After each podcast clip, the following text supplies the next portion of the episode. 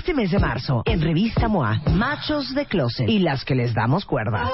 ¿Qué tan machistas andamos? Lo que nos parece normal.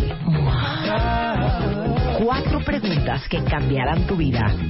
¿Cómo saber si tu terapeuta es bueno? ¿Amar con todo y defectos? ¿Es divertido vivir contigo este mes de marzo? Más de 120 páginas de amor, dinero, neurociencia, placer, fuerza, inspiración.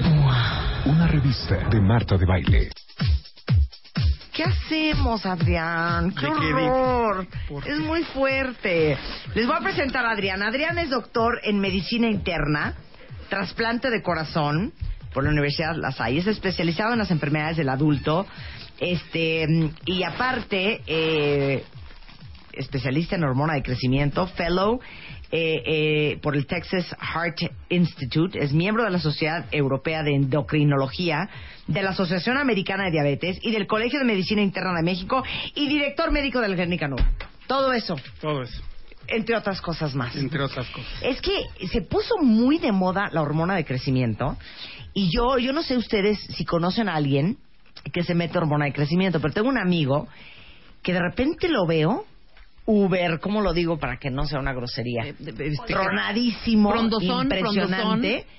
Y le digo, ¿estás haciendo ejercicio? Sí, hija, pero te cuento que me estoy metiendo hormona de crecimiento. Bueno, se puso impresionante en tres meses.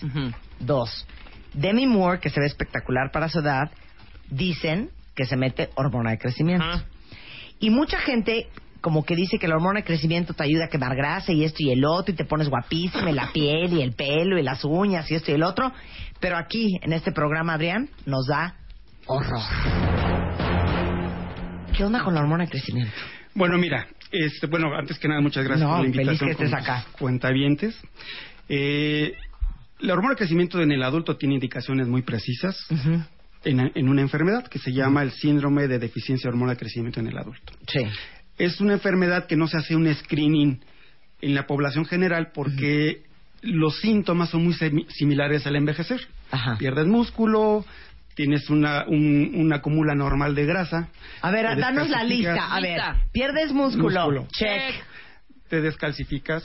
No. No, todavía no. Eh, hay, acúmulo de grasa en la parte central de- Check. de- Check, del abdomen. check, claro que sí, ¿cómo que no? Te puedes sentir un poquito más débil, no acabas tus tu, tu jornada Con energía. con energía. Check, La piel se empieza a hacer delgada. check. Eh, el, el perfil de lípidos, de colesterol, disminuye el colesterol bueno, suben los triglicéridos No. y por estas personas que tienen deficiencia de hormona de crecimiento tienen cuatro veces más probabilidades de tener un evento vascular cerebral o cardíaco que en quien no la tiene. Entonces, por ahí del año 91, un médico de la Universidad de Wisconsin, el doctor Rodman, se le ocurrió una forma muy simplista que así como a las mujeres en edad menopáusica se les da estrógenos, ¿qué pasaba si, a- si al adulto se le repone hormona de crecimiento?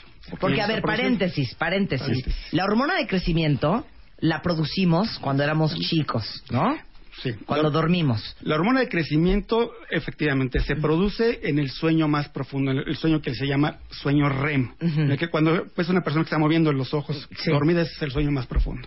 Y se produce en picos de secreción Ujú. y en un valle de duración. Ujú. Y conforme vamos envejeciendo, esos picos son menores Ujú. y los valles de duración también. O Nosotros sea, ¿cuándo empieza a bajar A tu los 21 producción? años. Puta. No, ya No, va. Ya traemos un déficit de 26 años. A los 21 años empieza a, pro- a- a producirse menos hormona. A los 40 tienes 30% menos hormona de crecimiento. A los 60 tienes solo entre el 20 y el 30% Ujú. de la hormona de crecimiento que tenías a los 20 años. Ok. Ajá. Entonces, de ahí viene la discusión, sí, la controversia. Sí. Si a los 60 años tienes 70% menos de hormona, ¿es una deficiencia o no es una deficiencia? Hay médicos que dicen que no, porque es un proceso natural del envejecer. Hay médicos Sí. que están en favor de reponerla. Sí. La corriente europea es más de esa, de, de reponer hormona de crecimiento en los mayores de 60 años. Claro. Entonces, este doctor Rudman que, que te comento tomó un grupo de, de- de personas de 60 años, les empezó a poner hormona y a los seis meses hizo un corte a ver qué había pasado. Y vio que aún sin hacer ejercicio, 15% de su masa corporal se hizo músculo, 10% de la grasa corporal desapareció, se recalcificaron, la piel se hizo 10% más gruesa, muchos regresaron a trabajar, se sintieron mejor, mejor calidad de vida. Háblame del pelo, háblame del pelo. El pelo también, este, Pues sí, alto colágeno, ¿no? elastina, este, Exacto. queratina. Un brillo. Sí, Mira. brillo, pie, todo. Lo que pasa es que fisiológicamente la hormona de crecimiento lo que hace es que estimula la producción o la síntesis de proteínas en todas las células. Y las proteínas son todo. Las proteínas son hormonas, entonces hay mejor secreción de hormonas. Son anticuerpos, tenemos mayor defensa contra las infecciones. Son colágeno, elastina, todo este tipo de cosas. ¿Sí? Entonces, algunas especialidades médicas han aprovechado esos efectos benéficos para dar tratamiento en enfermedades muy específicas. Y esa- esos beneficios, bueno, también, por ejemplo, en, Euro- en Europa se está utilizando en, en los pacientes ancianos. Si tú sabes que un paciente anciano, como decía un doctor de, de la Universidad de, de- de- de Manchester, decía, si yo pongo el hormona de crecimiento a un anciano que sé que no tiene una deficiencia real, pero al hacerle un poquito de músculo va a hacer la diferencia para que se pueda parar de la silla y ir al baño, pues lo hago. Claro. ¿sí? Entonces, pues ese efecto de mayor músculo, pues también, hasta, como le platicaba a Rebe, ¿no? Los, los atletas de alto rendimiento lo utilizan. ¿Por qué? Porque si tú no haces ejercicio vas a hacer 15% de masa muscular y si haces ejercicio, aún más. Pero es una forma de hacer trampa. Ok, Sí. claro. Entonces, el debate es si respetar la naturaleza Exactamente. Exacto. y que por y, y lo sabio del cuerpo humano de que a partir de los 40 ya vamos de picada y pues ya no produce hormona de crecimiento o contrarrestar los efectos de la ancianidad y de, y de envejecer y meterte hormona de crecimiento. Así es. ¿Y tú qué opinas? ¿Yo qué opino? Ay, ahora sí me lo pones. ¡Qué fuerte! Mira, este, yo pienso que, que hay grupos de edad que se ven beneficiados con la hormona. Los mayores de 60 años se, se ven beneficiados con, con la hormona de crecimiento. Hay algunas enfermedades en las que se debe usar. Por ejemplo, el acúmulo de, gas, de grasa intraabdominal anormal, que sabemos que puede ser el gatillo para que las personas hagan síndrome metabólico y luego diabetes, y con todo lo que contra- con- conviene con la diabetes. Yo creo en, en ciertos grupos sí se debe de, de usar. En ancianos yo creo que se debe de usar. si, si les puedes dar una mejor calidad de vida, porque la hormona de crecimiento no te va a hacer vivir más. Pero te puede dar una mejor calidad de vida si vas a hacer músculo, si va, te, te va a disminuir la grasa, si se va a recalcificar la persona, pues yo creo que se podría... Ah, Ok, ahora, an- antes de, de- de- de que hablamos de la hormona de crecimiento con fines este, de vanidad, Ajá. nada más te quiero hacer una pregunta. Fisiológicamente, cuando tú tomas hormona de crecimiento, que es inyectada, ¿no? Ajá, sí, es inyectada. inyectada. ¿Qué es lo que pasa en tu cuerpo? O sea, entra esta hormona y ¿qué, qué, qué sucede en el cerebro? Mira, este, la hormona de crecimiento es una proteína. Y como tal, no puede ingresar por el estómago porque se desaería con los ácidos del estómago. Sí. Por eso tiene que ser inyectada. Tiene una vida media de 21 horas. Por eso tiene que inyectar todos los días la hormona de crecimiento. Una vez que entra, la hormona de crecimiento se pega en, en rece- en sus receptores y tiene una función que es el 20% de todos sus efectos. Lo que sobre esa hormona va a pasar por el hígado y se va a convertir en otra sustancia. Se llama eh, IGF-1. La IGF-1 es la responsable del 80% de los efectos de, de la hormona de crecimiento. Y se va a empezar a pegar en todas las células del cuerpo. En algunas células hay mayor cantidad de receptores para IGF-1 que en otras. Entonces, si te pudiera hacer así un resumen rápidamente de arriba para abajo, ¿qué pasa?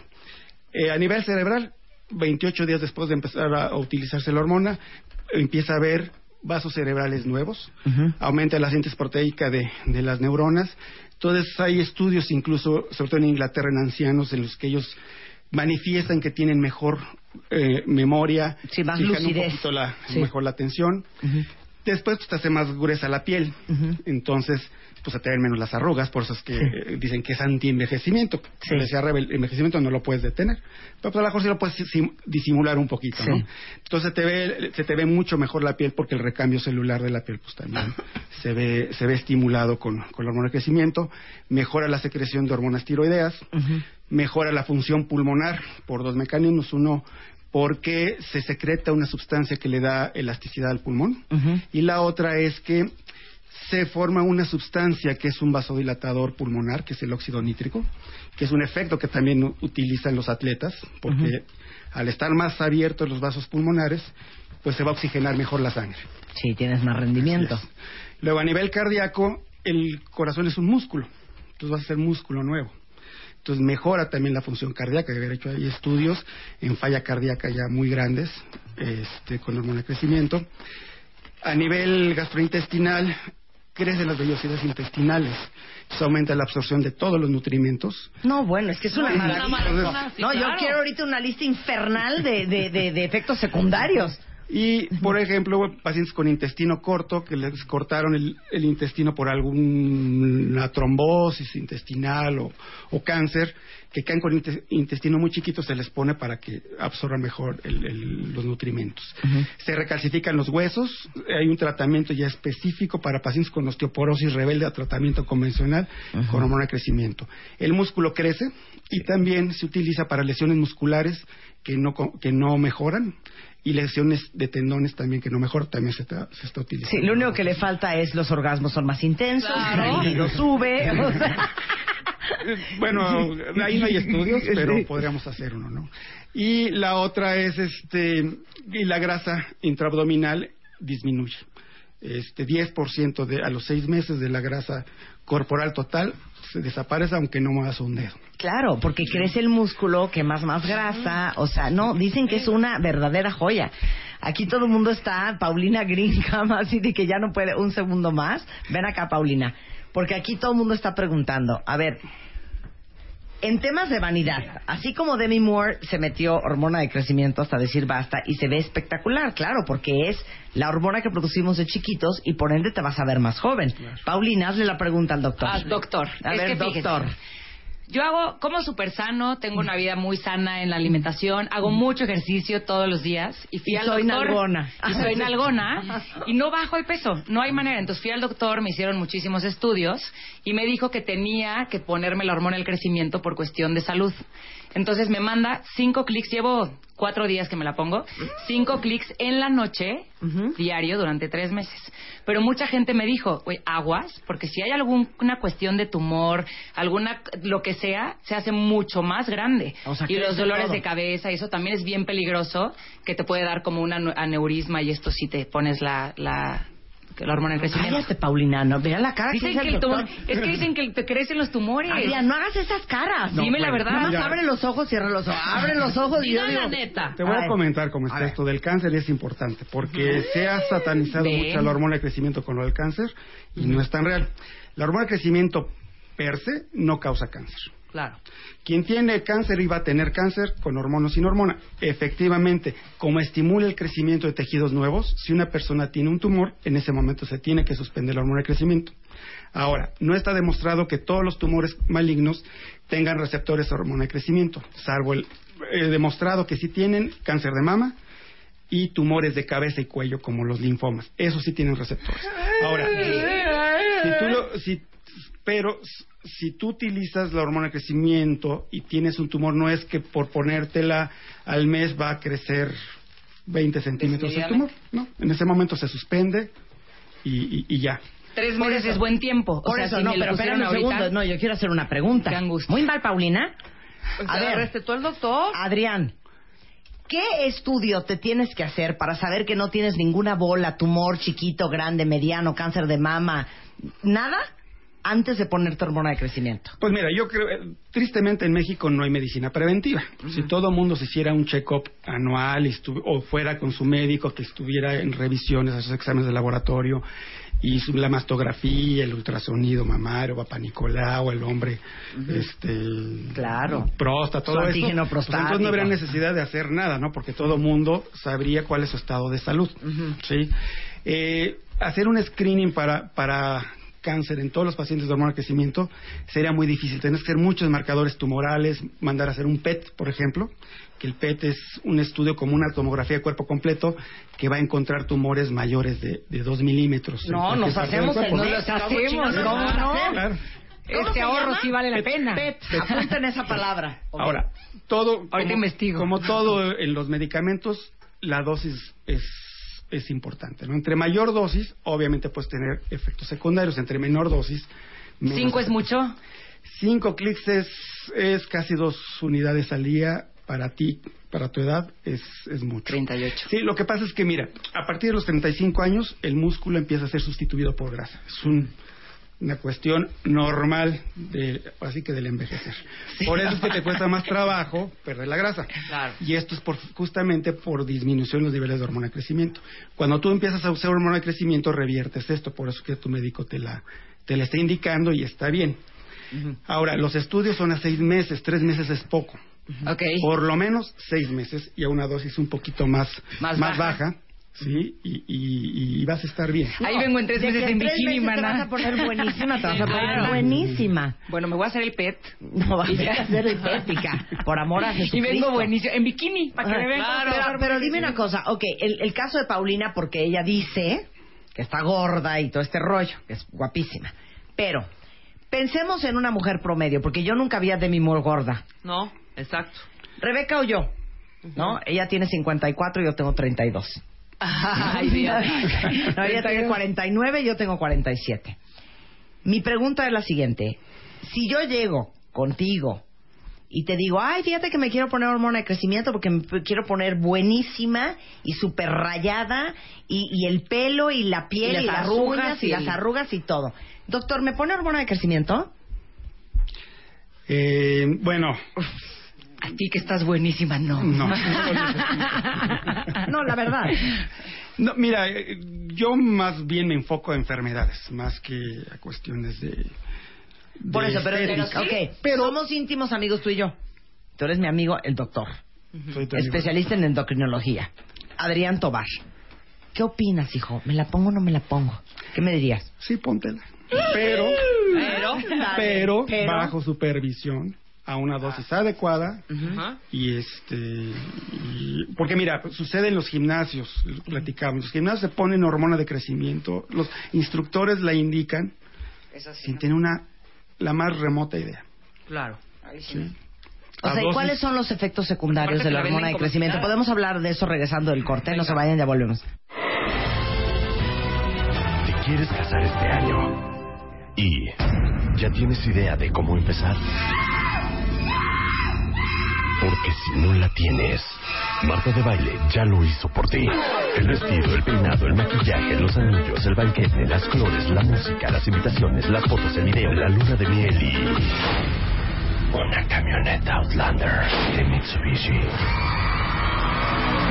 Si quieres casarte con Marta de Baile, métete ahora a wradio.com.mx o a martadebaile.com y checa las bases. Cásate con Marta de Baile.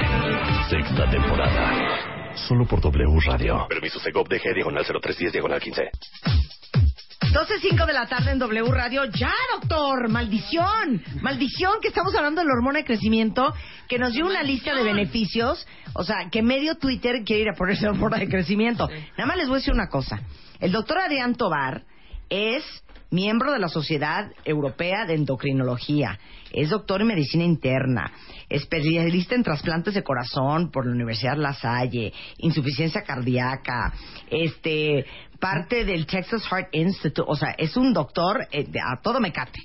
No se anden metiendo hormona de crecimiento porque se las mandó su entrenador, un amigo que es doctor, pero que no se especializa en eso. Tiene que ser alguien que sabe de endocrinología. ¿Miento o no miento, Adrián? Claro que sí. Sí, mire, ya es muy común que en los gimnasios los, los instructores, que no tienen la más remota idea, mandan ciclos de hormona de crecimiento a dosis muy altas. ¿Y por qué es peligroso?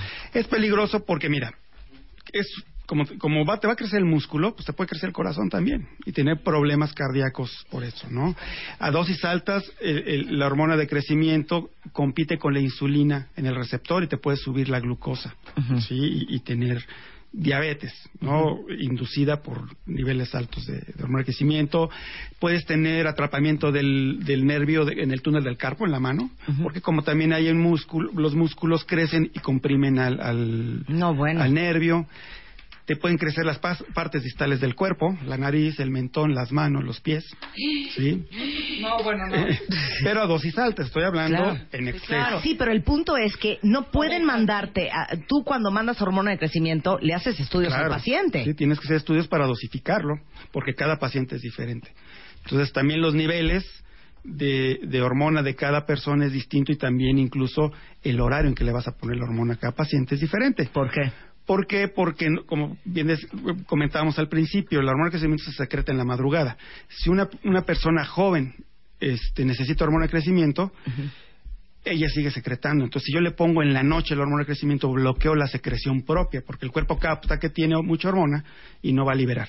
Entonces, hay que dejarlos que secreten su, su pico nocturno y en la mañana completarles con una dosis menor. Y con dosis chiquitas no tienes efectos secundarios. Dice aquí una cuenta Camila, dice que quiere hormona de crecimiento por litro. O sea, quiere media hora de hormona de Claro. crecimiento. No, mana. No, de veras, háganlo con un especialista. Exacto. Alguien que sepa de endocrinología, que le mande a hacer sus estudios, que vea sus niveles de hormona de crecimiento Claro. en sangre, para ver exactamente este, que, cuál es la dosis que necesita. Y, y Ahora, si la, y si la requieren. y si la necesitan Si o la no. necesitan. Ahorita le acabo de enseñar mis estudios al doctor Adrián Tobar, unos que me hice hace como tres semanas, y mi hormona de crecimiento está en 160. ¿Y eso está normal? A ver, explica. Yo, yo le comenté, para, para su edad está donde debe de estar. Así es. O sea, Para está, su está edad. normal. Sí. Pero, Pero si la donde la comparamos tuerce a el los rabo. 20 años, Sí. pues sí está muy baja. A los 20 años debe haber tenido 250, por ahí así. Entonces, 160 Bueno, pero eso es normal en todas, pues, o sea. Es lo Claro. que comentábamos. Y en un viejito va a tener 90, y eso es lo esperado para él. Pero es- esa es la, la- controversia. Claro. Está bien que tengamos tener 70% menos hormona es una deficiencia. Es normal, deficiencia. Pero no sabemos si es lo que queremos. Ya no están haciendo podríamos- descuento en el PET, mana. Sí, ya no están- 20% de ¿Quién- descuento quién en el Ángeles dio? Metropolitano, que ahí nos dicen todo y no lo hacen. Ah, mira que ahí nos van a hacer el PET con 20% de descuento. Gracias, Ángeles de Metropolitano. Bueno, el doctor Adrián Tobar eh, da consulta aquí en la Ciudad de México. ¿Dónde está tu consultorio? Este, estoy en, en una clínica que está junto a Interlomas, se llama NUR Clinic, que es dentro del Club de Golf Bosque Real. Ujú. Este, ahí, ahí tengo el consultorio. ¿El teléfono? Es el 5247-2186. Bueno, si es porque traen alguna enfermedad, si quieren consultar porque su familia, porque si el SIDA, porque si el hipotiroidismo, si porque Chuchita nos bolseó, busquen al doctor. Y si es por vanidad, pues también busquen al doctor para que les dé una opinión muy ética, muy educada, si de veras es vagancia y necedad, y mejor vayan si cómprense un tratamiento para el pelo, o si va- Exacto. realmente vale la pena que se pongan hormona de crecimiento. Es que, o ¿qué tal mi obsesión con el pelo? la caminadora para nunca endurecer dije, el músculo, no, hombre. nunca dije nalga, Y nunca dije no. panza, yo el Pelo, pelo, pelo, el pelo, el, cuento del pelo. Muchas gracias, Adrián. Gracias a Un placer ustedes. tenerte acá. Igualmente, gracias. 12 9 de la tarde en W Radio. Este mes de marzo, en Revista MOA, Machos de Closet y las que les damos cuerda. ¿Qué tan machistas andamos? Lo que nos parece normal. Cuatro preguntas que cambiarán tu vida. ¿Cómo saber si tu terapeuta es bueno? ¿Amar con todo y defectos? ¿Es divertido vivir contigo este mes de marzo?